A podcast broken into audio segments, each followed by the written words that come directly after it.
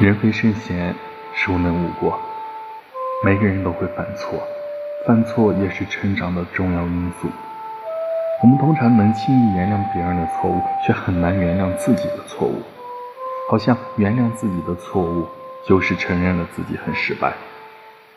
你只是一个很普通的人，别把自己想得那么伟大。